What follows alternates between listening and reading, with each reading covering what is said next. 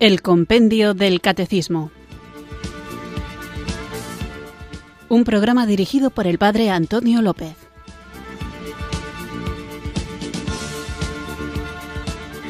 Muy buenas tardes, queridos oyentes de Radio María. Recibido un cariñoso saludo desde Irurzun, en Navarra, quienes sintonizáis una tarde más esta radio que cambia vidas, esta emisora de la Virgen, Radio María, para escuchar el Compendio del Catecismo, nuestro espacio diario de formación católica en el que, guiados por el libro que da título al programa, el Compendio del Catecismo, tratamos de profundizar en la fe que nos salva, esta fe que queremos conocer para vivirla compartirla y saber defenderla como parte de este deseo de expandir el Evangelio y poder comunicar a aquellas personas que más cerca tenemos, porque Dios las ha puesto en nuestro camino, familiares, amigos, compañeros de trabajo, vecinos, en definitiva, cualquiera que se cruce con nosotros el gozo del Evangelio.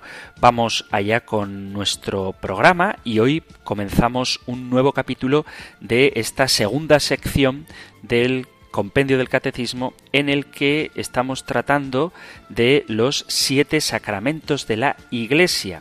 Hemos hablado largamente del sacramento de la Eucaristía y a lo mejor conviene recordar que hablábamos de ella en sus diferentes aspectos dentro del capítulo de los sacramentos de la iniciación cristiana.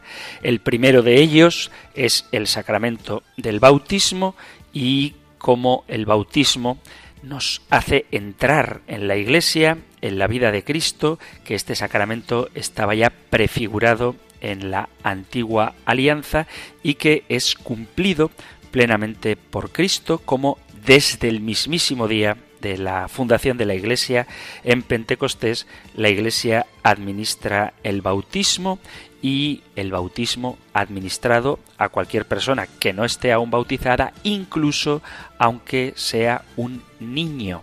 La Iglesia desde siempre ha bautizado niños porque creemos en la mancha del pecado original del que necesitamos ser liberados del poder del maligno y trasladados al reino de la libertad de los hijos de Dios. Veíamos también qué se requiere para ser bautizado, quién puede bautizar y una pregunta muy importante sobre el bautismo y es si era necesario o no para la salvación. Veíamos, como dice el propio compendio del catecismo, que el bautismo es necesario para la salvación de todos aquellos a quienes el Evangelio ha sido anunciado y han tenido la posibilidad de pedir el sacramento. Después de hablar del sacramento del bautismo, otras preguntas que no resumo porque hay aspectos como muy concretos, otros más si queréis teológicos, pero de todos ellos hemos hablado, dábamos paso al segundo de los sacramentos de la iniciación cristiana, que no es el segundo, no es la Eucaristía, sino la confirmación. Hablábamos de los nombres que recibe, confirmación o crismación, y de los efectos que produce en quien la recibe. También veíamos quién puede recibirla, cualquier bautizado, y quién es el ministro de la confirmación, que es ordinariamente el obispo, aunque puede delegar esa tarea en alguno de los sacerdotes. Y después de hablar del bautismo y de la confirmación, hablábamos del tercero de los sacramentos de la iniciación cristiana, que es en importancia el primero de los siete sacramentos, que es la Eucaristía. Como con el bautismo y la confirmación hablábamos de la Eucaristía de aspectos muy concretos, muy prácticos y de otros mucho más profundos, más teológicos, que también deberían convertirse en prácticos. Hablábamos de cuándo, cómo y dónde instituyó Jesucristo la Eucaristía, de los nombres que recibe el sacramento, del lugar que ocupa en el designio de la salvación, de cómo se desarrolla la celebración eucarística, de quién es el ministro, cuáles son los elementos esenciales y también veíamos cómo la Eucaristía es memorial del sacrificio de Cristo, cómo es banquete, pero es sacrificio de la presencia real de Cristo en la Eucaristía, de la transustanciación, de el culto de adoración que merece la Eucaristía y del aspecto de banquete que tiene y cómo hay que diferenciarlo de cualquier otro tipo de banquete porque es una invitación a participar de una mesa, pero el que invita es Dios, la mesa es el altar, el alimento es el cuerpo de Cristo. Hablábamos de la obligación de ir a misa, de las disposiciones necesarias para recibir la Sagrada Comunión, de los frutos de la Eucaristía, de cuándo se puede administrar la Sagrada Comunión a los otros cristianos y la última pregunta dedicada a este Santísimo Sacramento hacía referencia a la Eucaristía y la vida eterna. Por eso hablamos de ella como prenda de la gloria futura. Eso es lo que hemos visto hasta ahora con los sacramentos de la iniciación cristiana y comenzamos hoy un capítulo nuevo a propósito de los sacramentos de la curación. Vamos, antes de comenzar con este segundo capítulo dedicado a los sacramentos de la curación, invocando el Espíritu Santo y lo hacemos, como ya viene siendo costumbre, con un canto que nos sirva también un poquito de introducción a lo que vamos a tratar hoy. Así que con esta canción invoquemos juntos el don del Espíritu Santo.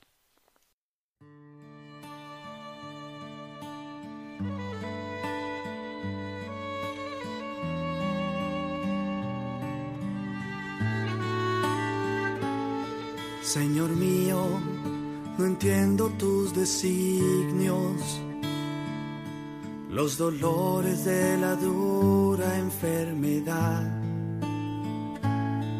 Tú que estabas cubierto por las llagas, hoy te pido que de mí tengas piedad. Devolviste la vida al moribundo y los ciegos te pudieron contemplar. Mira el llanto que cubre mis mejillas y me azota tanta debilidad.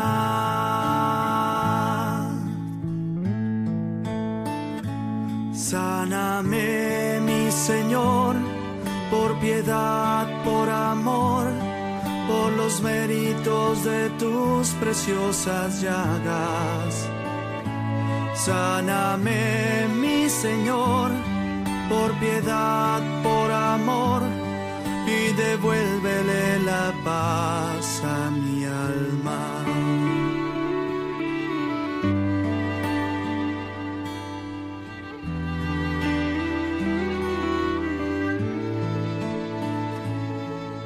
Veo que pendes del madero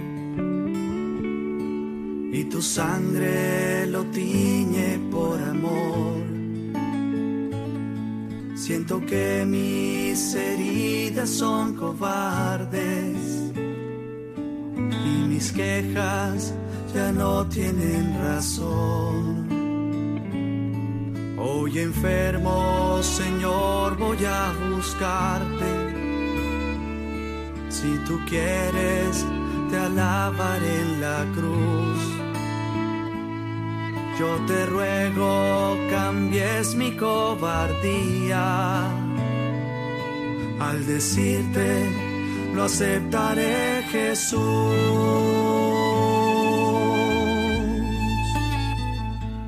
Fúndeme en tu dolor, dame fuerza y valor sé que sufro, pero tú eres mi calma.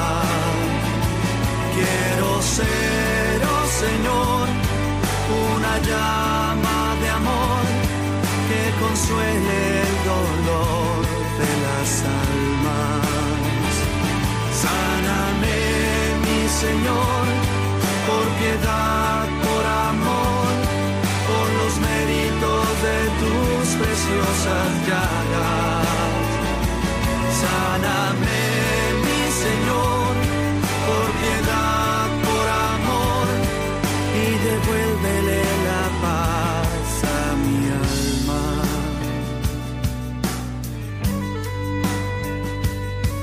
y devuélvele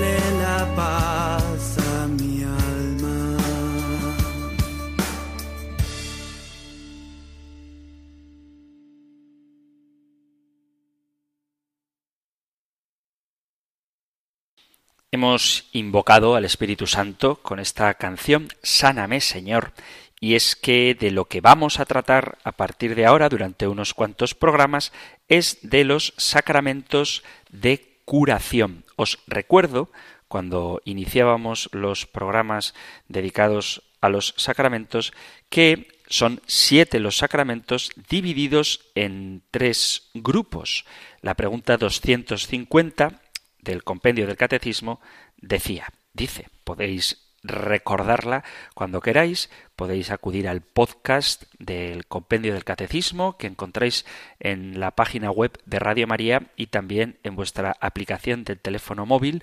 De una forma muy sencilla de buscar encontráis todos los programas del compendio, tanto los que yo estoy dirigiendo en esta edición del compendio del catecismo como los que otros sacerdotes anteriores a mí también han publicado, han enriquecido en Radio María y también es bueno no solo escuchar los podcasts de lo que yo he dicho, sino también las explicaciones que otros sacerdotes han dado a estas mismas preguntas porque nunca estaremos suficientemente bien formados. Pero os remito a la pregunta 250. ¿Cómo se distinguen los sacramentos de la Iglesia?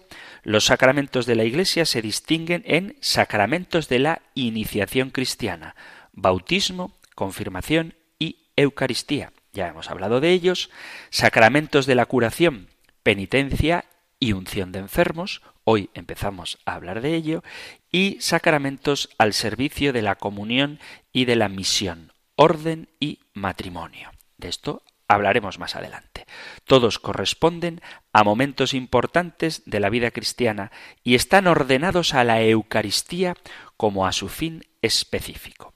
Esto es lo que dice la pregunta 250 del compendio del Catecismo. Así que comenzamos con los sacramentos de la curación y antes de entrar propiamente en el sacramento de la penitencia y la reconciliación, vamos a hacer una vista general a estos sacramentos con la pregunta que corresponde al programa de hoy y que encontráis más desarrollada en el Catecismo Mayor en los puntos 1420 y 1421 y también en el 1426. Nosotros escuchamos ahora la pregunta 295 del compendio del Catecismo. Número 295. ¿Por qué Cristo instituyó los sacramentos de la penitencia y de la unción de enfermos.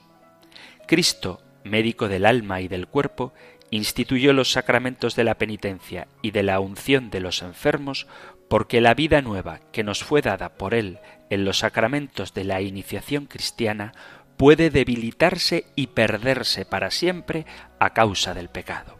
Por ello, Cristo ha querido que la Iglesia continuase su obra de curación y de salvación mediante estos dos sacramentos.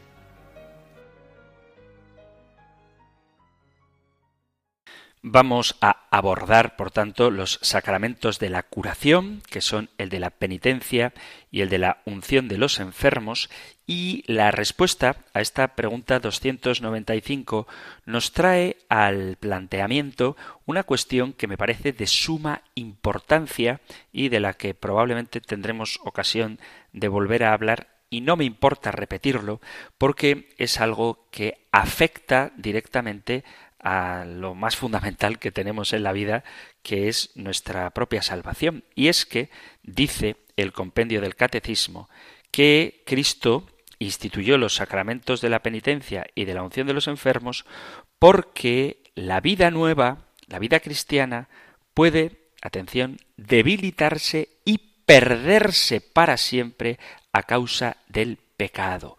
Por ello, Cristo ha querido que la Iglesia continuase su obra de curación y de salvación mediante estos dos sacramentos. Subrayo esta idea porque existe lo que se podría llamar el pecado de presunción, que no se trata de ser presumido en el sentido de que las mujeres se maquillen o los hombres se depilen el entrecejo y vayan al gimnasio para ser presumidos y estar guapos. No, hay un pecado de presunción que es más grave que querer estar bonito y que la gente admire tu belleza física, y es el de presumir, es decir, asumir antes de tiempo la idea de que ya estás salvado. La presunción es esa tentación muy propia de nuestro tiempo de sentirnos demasiado seguros de nuestra salvación, como si una vez abrazada la fe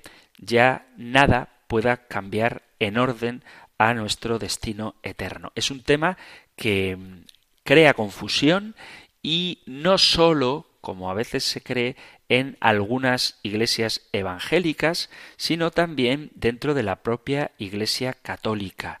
La cuestión que a veces uno se plantea es si realmente está salvado, si uno se siente salvado. Y hay quien cree tener absoluta seguridad a este propósito, abrigando la certeza de que iremos al cielo inmediatamente después de morir. Porque la palabra de Dios, la Biblia dice que ir al cielo es algo muy sencillo. Lo único que hay que hacer es aceptar a Cristo como tu Salvador personal y asunto arreglado. Y hay otros, más en el ámbito católico pasa esto, que sobre todo varones, sobre todo hombres maduros ya, que son muy buenos, muy trabajadores, que son leales a sus amigos, fieles a sus esposas, padres cariñosos y que cuando ven al sacerdote le tratan con mucho cariño y le invitan a tomar un café o una cerveza, gente que es muy buena, pero que cuando hablas con ellos y les dices, oye, pero si eres tan bueno, ¿por qué nunca vienes a la iglesia? Responden cosas del tipo, es que yo fui monaguillo de niño y ya yo con eso ya tengo, ¿no? Es decir, yo como ya fui monaguillo, o incluso otros, que esto pasa mucho también, yo estuve en el seminario, cuando era niño estuve en el seminario, luego ya lo dejé, pero yo iba para cura, y entonces ya fui muchas veces a misa y rezaba muchos rosarios y rezaba la liturgia de las horas. Yo ya estoy salvado por lo que hice anteriormente. Bueno, esta es una idea que, como digo, está muy presente en mucha gente, porque creen que viviendo del pasado ya estás salvado y que si tú has aceptado en tu interior a Jesucristo y rezas por dentro y te acuerdas de él de vez en cuando, pues con eso ya lo tienes todo hecho. Y no importa lo que suceda después de haber aceptado a Jesús, porque aunque lleves una vida pecaminosa, la salvación está asegurada. Nadie se puede condenar porque Dios es muy bueno. Se escuchan también opiniones del tipo que, bueno, tengo algunos pecados, pero Dios ya me los hace pagar en esta vida. En cualquier caso, la salvación está asegurada porque los pecados no tienen tanta importancia para Dios. Seguro que os suenan estas ideas. Ideas que incluso son justificadas teológicamente con expresiones del tipo que la salvación viene a través del renacimiento. Dice Jesús en el diálogo con Nicodemo en el capítulo 3 del Evangelio de San Juan, si no nacéis de nuevo no entraréis en el reino de los cielos. Y por lo tanto, el nuevo nacimiento, eso sí, es una necesidad para la salvación. A través del nuevo nacimiento es que tú te relacionas adecuadamente con Dios y, por lo tanto, ya no hace falta nada más. Quienes piensan así opinan que el nuevo nacimiento no implica ni recibir la confirmación, ni vivir como miembro de la Iglesia, ni recibir los sacramentos, ni observar las obligaciones religiosas, ni recibir también intelectualmente la verdad de fe, ni ser ortodoxo en las cuestiones que atañen a la vida de la Iglesia, ni por supuesto hace falta ir a la Iglesia, hacer oración, leer la Biblia, tener cultura religiosa, hacer buenas obras, hacer lo mejor que puedas. y ninguna de esas otras cosas que algunos hombres piensan que les van a salvar, porque lo que salva es solamente Dios. Aquellos que han nacido de nuevo ya han hecho lo necesario porque han aceptado a Cristo Jesús como el Salvador, su Salvador personal, y volviéndose a Dios con el corazón, igual que hace un niño. Y ese acto de su voluntad es todo lo que hay que hacer. Pero ¿es esto cierto, amigos? Realmente si tú una vez has aceptado a Jesucristo, ya no hay ningún peligro de que pierdas tu salvación, de que pierdas tu relación con Él. Pues lo cierto es que esto no es así. La Iglesia Católica enseña que la salvación, la salvación final, definitiva, depende del estado del alma en el momento en el que mueras. El que muera en estado de amistad con Dios, en lo que llamamos estado de gracia, irá al cielo. El que muera en estado de enemistad y rebelión contra Dios, en estado de pecado mortal, irá, según la palabra de Dios, al infierno. Dice el apóstol Juan en su primera carta, primera carta de Juan, capítulo 5. Leo versículo 16 y 17. Si alguno ve que su hermano comete un pecado que no es de muerte, pida y le dará vida a los que cometan pecados que no son de muerte, pues hay un pecado que es de muerte, por el cual no digo que pidan. Toda iniquidad es pecado, pero hay pecado que no es de muerte. Existe, por tanto, la urgencia de recordar que sí existen pecados que necesitan ser sanados, o mejor dicho, que todos los pecados necesitan ser sanados porque hay pecados en concreto que son de muerte. Hay una tendencia muy propia de nuestra época un poco incauta, y es esta teoría de convencer a todos de que todo el mundo se salva y de que no hay problema alguno. Y todo el mundo se salva, dicen, porque la misericordia de Dios es infinita, y un alma que se condene sería un fracaso de la redención salvadora que nos regaló Jesucristo. Y en esto consiste precisamente el pecado de presunción. Por no hablar, por supuesto, de quienes, yendo más allá de la idea de que todo el mundo se salva, dan un pasito más y afirman que directamente el infierno no existe, porque si nadie se condena, ¿para qué va a existir el infierno? El infierno no existe y algunos, para defender sus ideas, dicen que quizá el infierno exista, es evidente que la palabra de Dios nos habla de él, pero que en cualquier caso está vacío y algunos van todavía más allá, negando contra la palabra de Dios, la tradición de la Iglesia y la enseñanza del magisterio, la existencia del propio demonio. Aunque parezca mentira, muchos aceptan estas ideas, sobre todo con la buena intención y peligrosa intención de no asustar a la gente hablando del infierno, no vaya a ser que les metamos miedo y se vayan de la Iglesia. Pero San Pablo nos recuerda en la carta a los filipenses que debemos trabajar en nuestra propia salvación con temor y temblor. Ciertamente Dios es infinitamente misericordioso, pero precisamente porque es misericordioso y nos ama, nos da la libertad y nos ofrece la posibilidad de trabajar en nuestra propia salvación. Existe la presunción cuando se confía más en las propias fuerzas que en la ayuda de Dios y se olvida la necesidad de la gracia para todas las obras buenas que hacemos, y existe pecado de presunción cuando esperamos de la divina misericordia lo que Dios no puede darnos por nuestras malas disposiciones, como sería, por ejemplo, el perdón sin un verdadero arrepentimiento o la vida eterna sin que nosotros hagamos nada para procurarla. Ya decía San Agustín, muchos pierden su firmeza por la presunción de estar firmes. Nadie recibirá de mí la firmeza si no se convence de que de sí mismo es un débil. Nosotros nada podemos con nuestras escasas fuerzas. Solo podemos caminar hacia adelante y vencer las tentaciones si nos apoyamos en la gracia divina. Sin ella somos seres perdidos, náufragos en este mundo infectado.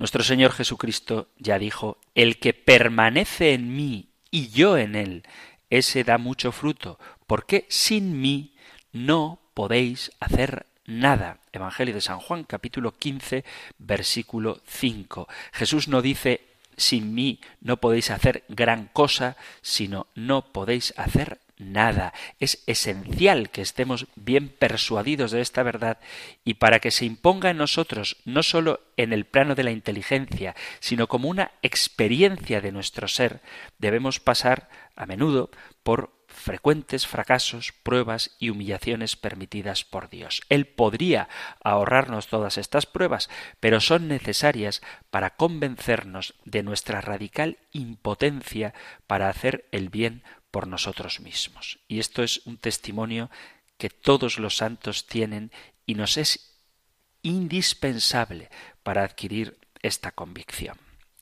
Y la idea de que todos nos salvaremos, aunque no hayamos hecho absolutamente nada por procurarlo, dice San Alfonso María de Ligorio, Dios quiere que desconfiemos siempre de nosotros mismos a fin de no caer en la presunción, pero por otra parte quiere que estemos ciertos de su buena voluntad y de su ayuda para salvarnos siempre que se lo pidamos. El pecado de presunción existe y son muchos los que por ignorancia, ignorancia que se puede vencer, manifiestan y sostienen esta idea de una salvación general para todos, porque Dios es como un papá bonachón que quiere a sus hijos y no va a consentir que eternamente se vayan al infierno. Hay ciertamente una indudable voluntad universal salvífica por parte de Dios, pero por encima de este deseo de Dios de que todos los hombres se salven está el respeto que el mismo Dios tiene y que no quebrantará nunca, precisamente por el amor que nos tiene y el respeto que mantiene al libre albedrío que Él nos ha dado. Hay que confiar en Dios, pero hay que confiar ordenadamente en su misericordia, no utilizando esta idea de que Él es infinitamente bueno y misericordioso como una excusa para desobedecerle y para no cumplir en nuestras vidas el plan que Él ha pensado para nosotros, que es nuestra salvación. Es decir, si no aceptamos el plan de Dios en nuestra vida, que es nuestra salvación, no podemos pretender ser salvados porque estamos rechazando su plan en nuestra vida, que es la salvación. Vamos a hacer una breve pausa musical y continuamos con nuestro programa.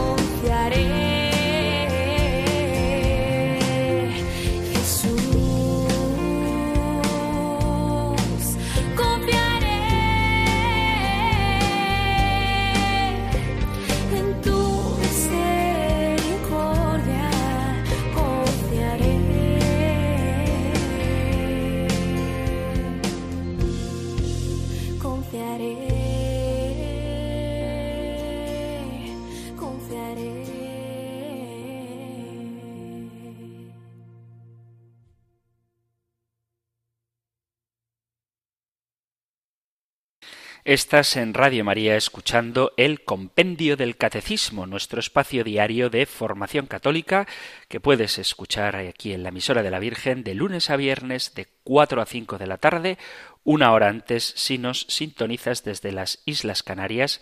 Y hoy comenzamos el capítulo segundo dedicado a los sacramentos de la curación, el capítulo segundo de la segunda parte del compendio del catecismo, a propósito de la economía sacramental.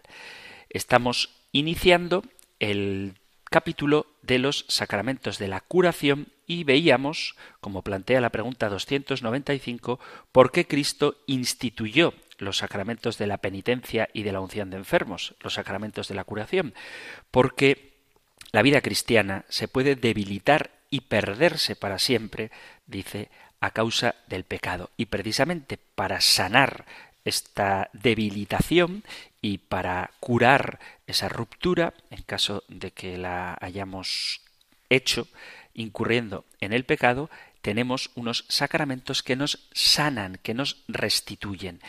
Por eso, de lo que estaba hablando es de cómo sí se puede perder la salvación, porque solamente comprendiendo que podemos perderla, entenderemos que la Iglesia, Cristo en su Iglesia, nos dé herramientas, sacramentos para recuperarla. Si crees que nunca se pierde, pues nunca vas a hacer nada para recuperar algo que crees que nunca has perdido.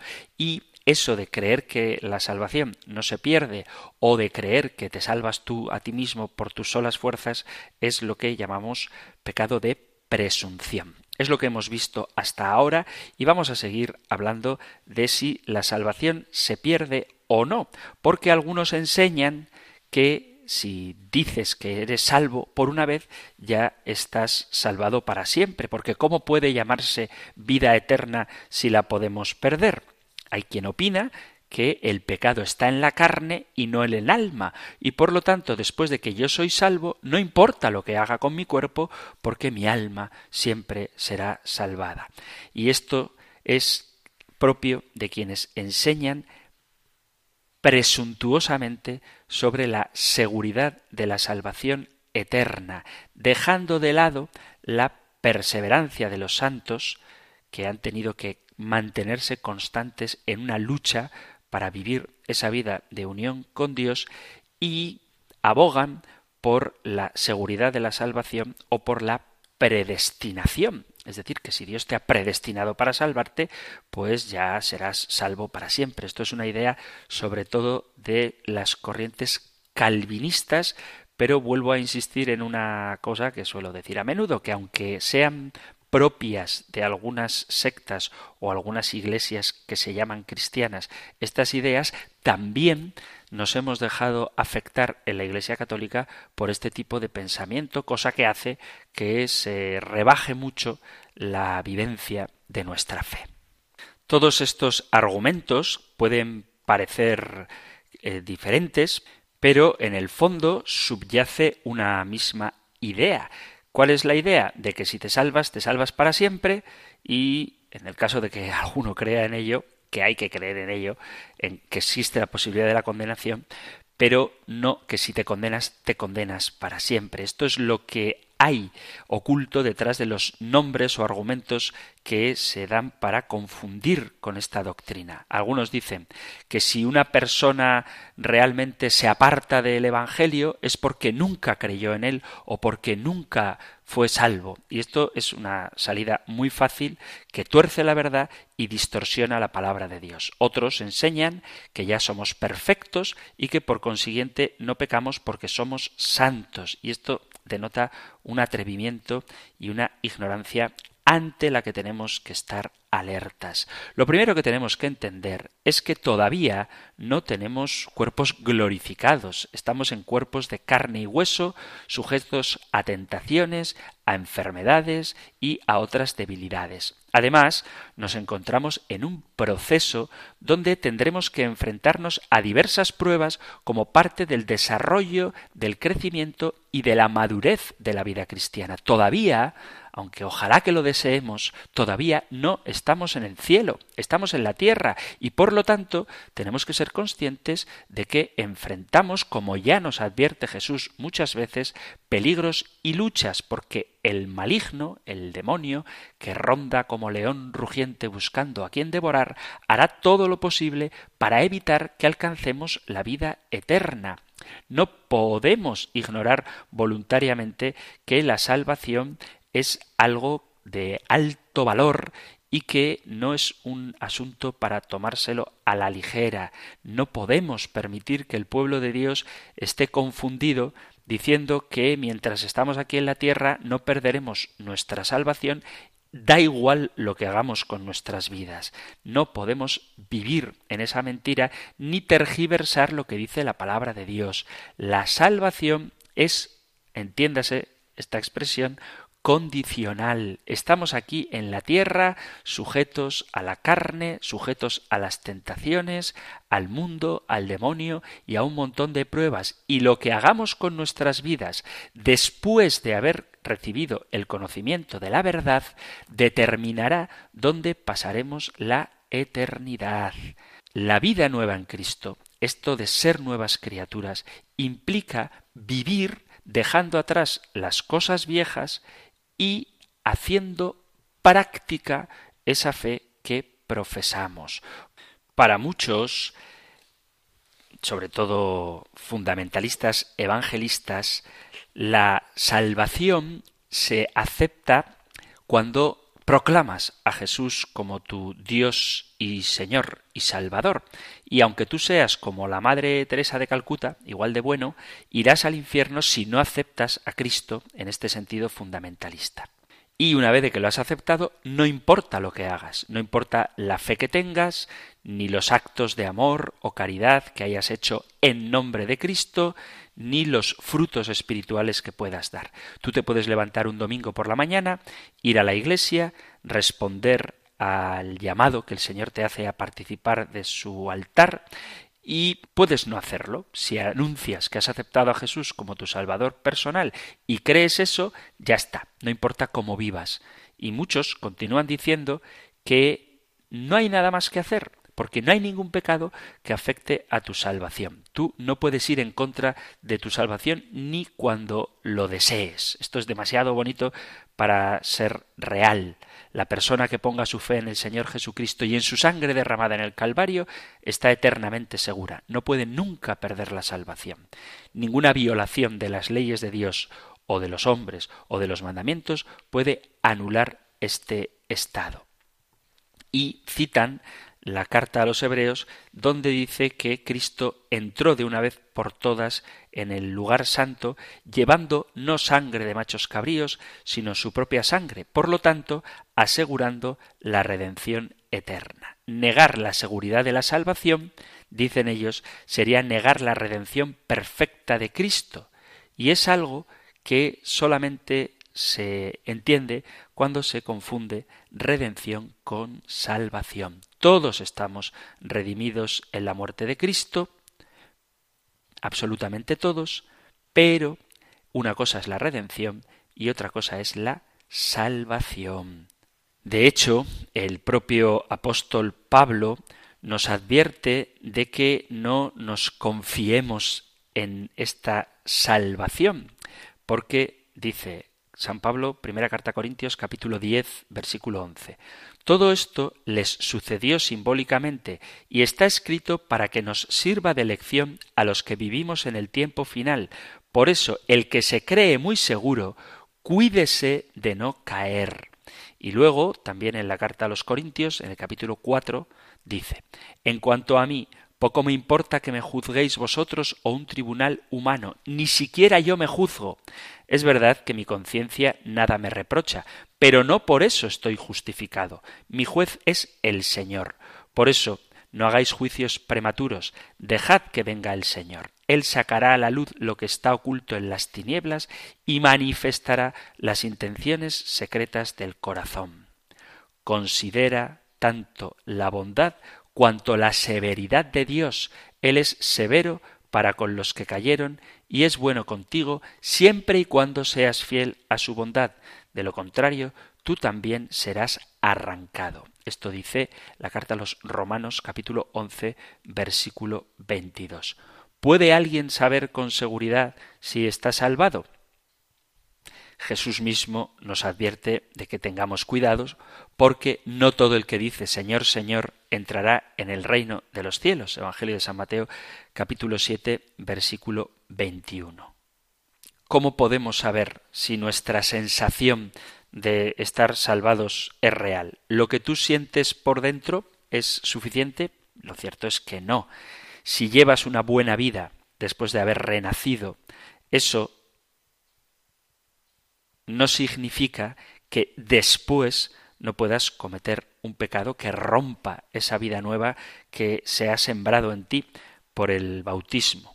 Por eso San Pablo tiene que castigar su cuerpo, dice en la primera carta a Corintios capítulo 9, versículo 27, castigo mi cuerpo y lo tengo sometido, no sea que después de haber predicado a los demás yo mismo quede descalificado.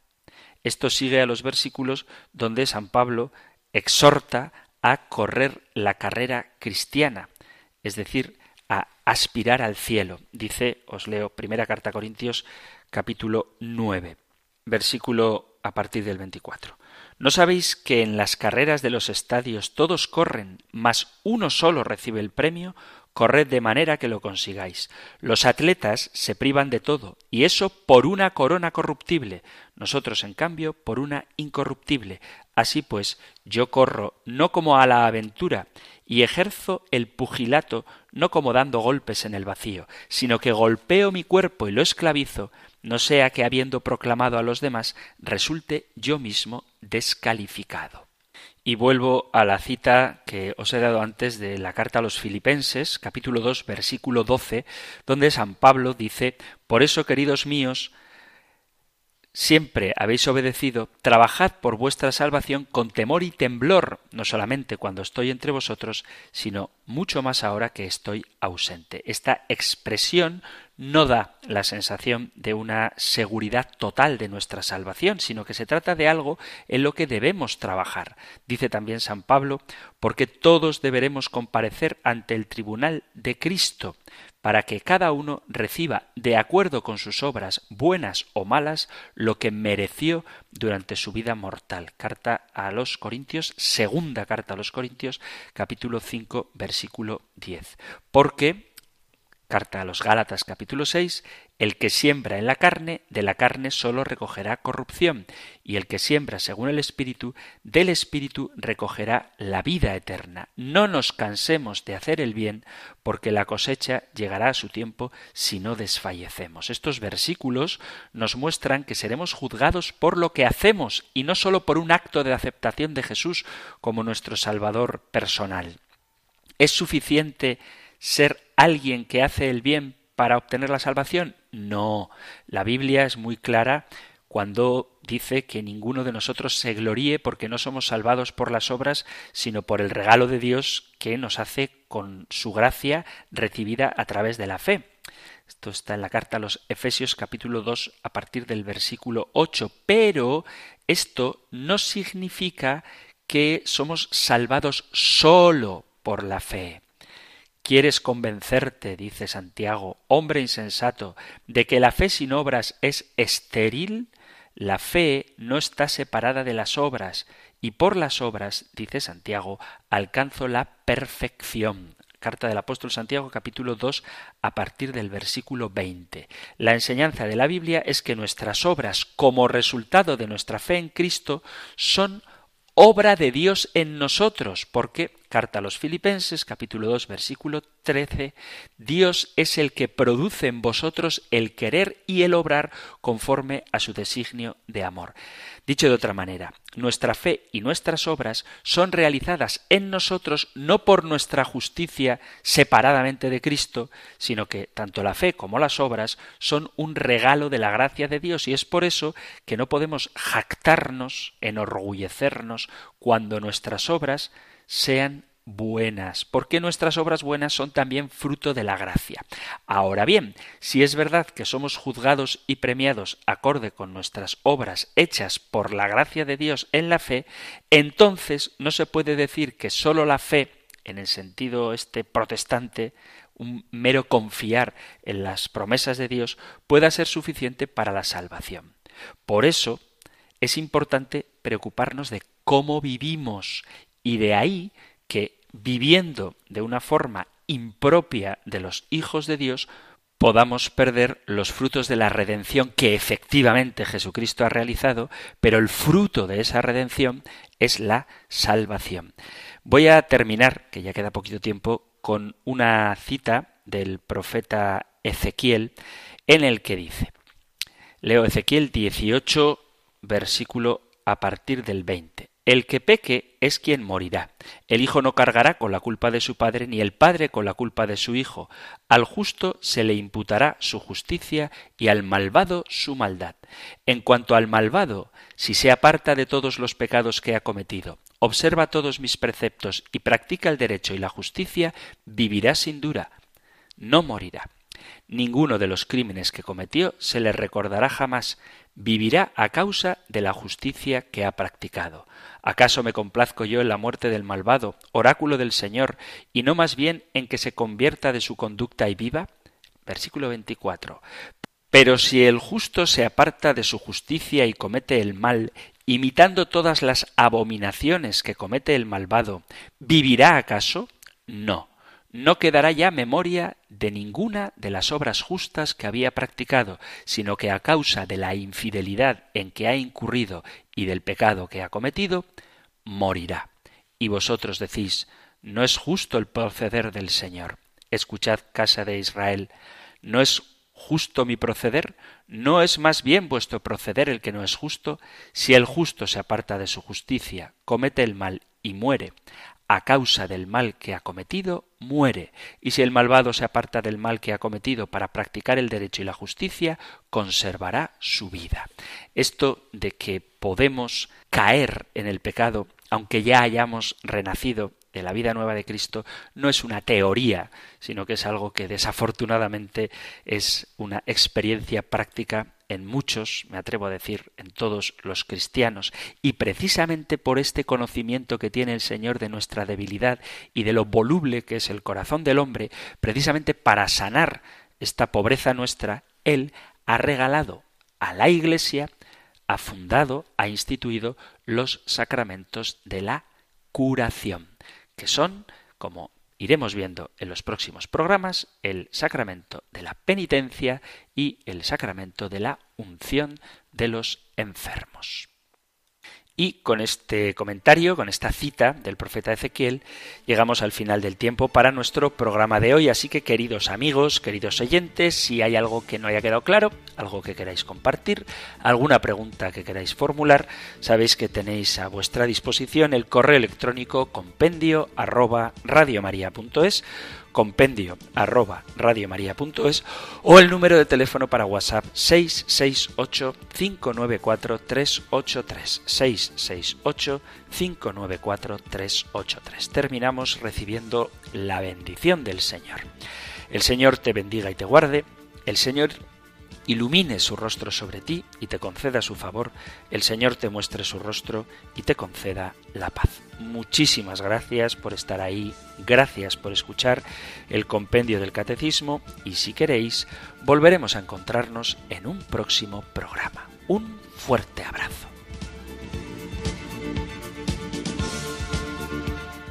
El compendio del catecismo un programa dirigido por el padre Antonio López.